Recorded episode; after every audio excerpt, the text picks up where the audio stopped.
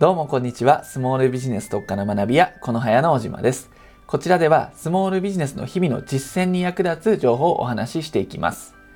さて、今回のテーマはメルマガになるんですけども、メルマガで開封率とか制約率を上げる簡単な方法というテーマでお話をしていきます。メルマガやってますかね？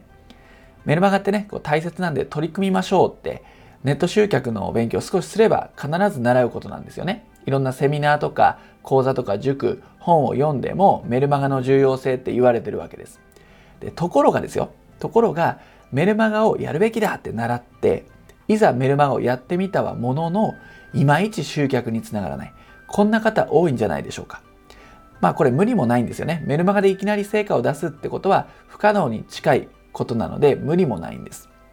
でただメールマガジンっていうのはかなり効果はね高いメディアなのでどういうふうに活用していけばいいのか正しい実践方法はどうなのかっていうテーマでね今回お話ししていきます。でメルマガの前提としてなんですが、まあ、濡れ手で泡みたいなね手法ではないんですよね。まあ、どんな手法もそうなんですけど地道な実践が必要になってきます。メルマガで日々の接触っていうものをねしていくわけなんですけどその中でお客さん読者との関係性を構築していくことが大切になります。でこれをね理解しておくことが大切なんですよ。これを理解せずにメルマガだえいやって始めても読者が集まりません。内容何書いたらいいか分かりませんで実践止まっちゃうのでこのメルマガの前提というのを、ね、理解しておいてください。濡れ手で泡ではなくて地道な実践が必要で関係性構築していくメディアですよということです。その上で集客につなげるメルマガの実践方法についてお話ししていきます。で、このポイントをね、どういうことをね、こう絞ってお話ししようかと思った時に思い出した話があるんですけども、以前、まあ、この部屋のメンバーで話している時に、まあ、雑談なんですが、ひょんなことから、近年のね、総理大臣のこう話になったんですよ。内閣総理大臣の話になったんですね。で安倍さん、麻生さん、小渕さんとかね、森さんとかいたよね、みたいな思い出しながら話してたんですけども、と言ってもですね、メンバー全員政治についてそこまで明るくないですし、内閣とかね、そういったものに対しても意見、こだわりっていうのはないんですよね。しかし、メンバー全員が口を揃えて言っていたことがあるんですよ。それ何かっていうと、小泉首相はなんか好きだったよねってみんなで言ってたんですね。で、まあ、もちろん政治について詳しくもないしその特に意見があるわけではないんですけどもなんとなく今でも小泉首相には好意を持ってるんです。で私そのメンバーだけじゃなくて周りの知人とか家族なんかに聞いてもやっぱり小泉さんにはね好感を抱いてるようだったんですよね。まあ、小泉さんって言えば自民党ぶっ壊すというトゲのあるフレーズで、まあ、国民の心をこうわしづかみにしたというか、まあ、話題を生んだ人ですよね。まあ、郵政民営化とかやって小泉劇場とか言ってね話題を生んだわけなんですけども、まあ、もちろん賛否両論はありましたし揶揄される場面もあったと思います。まあ、ただなんかそういった戦ってる姿っていうのはヒーローみたいにねこう世界のヒーローみたいな形で映った方も多いんじゃないでしょうか。でこのねなんでこの小泉さんの話をしているかっていうとなんとなく好きとかねなんとなく好感が持てるっていうのが生まれるっていうのはとてもこういったスモールビジネスの実践でも大切だと思っていてたとえ政治を知らない若者だとしても小泉さんだけは知ってると。でなんか好きどっか魅力的理由はないけれども何かって思われるわけですね。これなんでなのかってことなんですがこれやっぱねキャラクターにあるんですよ。で小泉さんらしさっていうのがうまく演出されていてそれが人々に伝わっていたからやっぱりねあれくらい話題を生む人になった偉人になったんじゃないかなって思います。でやっぱ最後はらしさで決まってくるんですよね。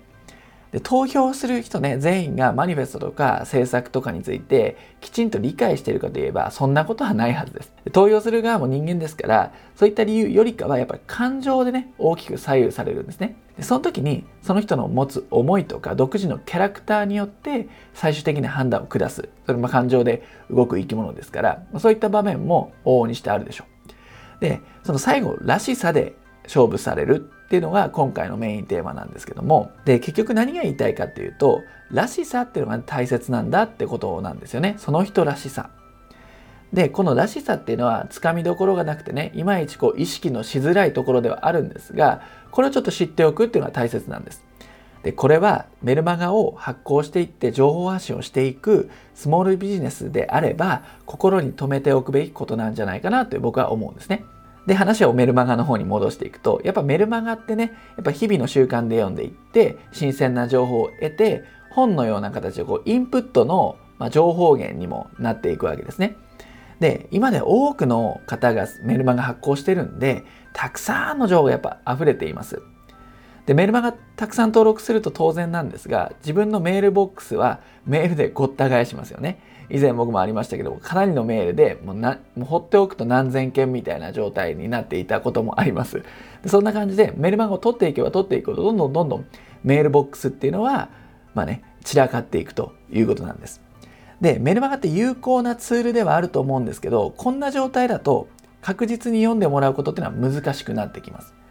でこのメルマガが読まれない理由っていうのにも通じてくるんですけどもこんだけメールマガジンが配信されてると没個性化が進んじゃうんですよね。どこもなんか同じようなものが送られてくるんで開封もせずにゴミ箱行きアーカイブされるってことが起きます。この没個性化っていうのも、まあ、キーワードになってくるんですよ。で先ほどの小泉さんのようなキャラクターが光っていればメルマガだって読んでもらえると思うんですけども個性とかキャラクターが出ていないとスルーされちゃうんですね。でもちろん継続して読んでもらうなんて夢のまた夢になっちゃってメルマガ発行してる意味あるのかななんて寂しい状態になっちゃいます。でそこでなんですよね。そこでどうやったらこう読んでもらえるのかっていうことに入っていくんですけども読んでもらえるためにまず簡単にできることを今回お伝えします。簡単にできること。それは何かっていうと HTML メールを使ってみてくださいっていうことなんですね。HTML メール、初めて聞いた方は、まあ、シンプルに言うと、デザインされたメルマガです。で、デザインっていうのは、見出しとか画像とか動画とかボタンみたいな素材が挿入されているっていうのがデザインです。普通のメルマガは文章だけで来ますよね。あれをテキストメールって呼びます。で、やっぱりね、ライバルが同じようなテキストメールで情報が溢れているということであれば、デザインも綺麗で読みやすい HTML メルマガを導入するのは得策だと思いませんでしょうか？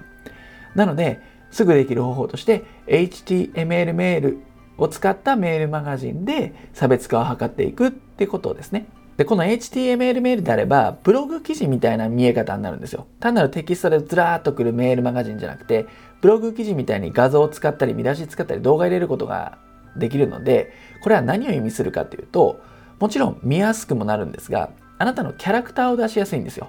キャラクターを存分に発揮できると。会社のロゴとかでもいいですし、あなたの写真とか動画をメールマガジンの中に入れていくだけで、らしさっていうのはテキストメールよりもかなり表現しやすいですよね。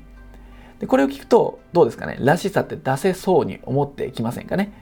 まあ、何でもいいですよ。写真とか現場の風景とかを挿入して、親しみを持ってもらいやすくするということです。じゃあこの HTML メールってどうやって作ればいいの？で次話になってくると思うんですがこれも答えは簡単であるツールを使えばいいんですがそれがねメールチンプというツールです。海外のツールなんですが操作自体はとても簡単なんで、まあね、1日触ってみれば覚えちゃうぐらいの簡単さです。で英語なんですが別にね Google Chrome で翻訳もできるし基本的な英単語がね分かっていれば使いこなせるレベルなんでご安心ください。で HTML メールはメールチンプを使えばいいとしてこの HTML メールでものすごく重要なことをね、まだ言ってないんですけども、それを最後に述べていきたいと思います。それは何かっていうと、デザインとかが綺麗っていうのはもちろんあるんですが、一番大切なのは計測ができるんですよ。で、この計測っていうのは何が測れるかっていうと、到達率とか開封率、クリック率といったデータを計測できるんですね。で、こういった数値が分かるってことは、マーケティングにおいてとっても大事です。やっぱりね、成果上げるためには、テストって言われているわけですよね。どれくらい反応があるのかとかどれくらいクリックされてるのかこれが分かった前提でアイディアとか次の施策を試していくんですよ。こういったデータを把握しておかないと博打とか適当な勘でマーケティングしてることになっちゃうんでとても危険です。自分の読者がどういうことに興味があってどういうことには興味がないのかっていうのは常日頃から把握しておかないとそりゃ集客っていうのは難しくなってしまいます。なので計測ができる HTML メールは取り入れた方がいいというよりも取り入れないとまずいよってことなんですね。はい。ということでね、今回は差別化するために HTML メールを導入してツールはメールチンプを使っていきましょうっていうね、お話をさせていただきました。やっぱメルマガは今後も廃れることのない最強のメディアです。ブログとか YouTube とかソーシャルメディアってね、今後もどんどん出てくると思うんですけども、まあ、そういったもの大切なんです。ところがそういったメディアっていうのは不特定多数の人がアクセス閲覧が可能なんで商品とかサービスの魅力をピンポイントで伝えることにはあんまり向いてないんですよね。ですがメルマガであれば一回興味を示してくれた人へのアプローチが可能になります。この興味を持っているっていうのはとても重要なんですね。どんな商品サービスでも売り込んじゃ売れないんですよ。相手からメルマガ登録という形で興味を示してくれて初めて売る環境が整います。その環境を整えていくっていうのはやっぱメルマガなんですよね。興味のある人たちを囲った上で人柄とかキャラクターを出してさらに差別化していく。それがメルマガのね、強いところなので、ぜひ使っていっていただければというふうに思っています。小泉さんのようにね、なんか好きだなと感じてもらえるようになることがポイントなので、やっぱ文字ばかりのね、無機質なメルマガじゃなくて、人間味のあるメルマガにしていっていただければ、スモールビジネスのネット集客をね、はかどっていくと思いますので、ぜひ参考にしてみてください。ということで今回は以上になります。最後までお聴きいただきありがとうございました。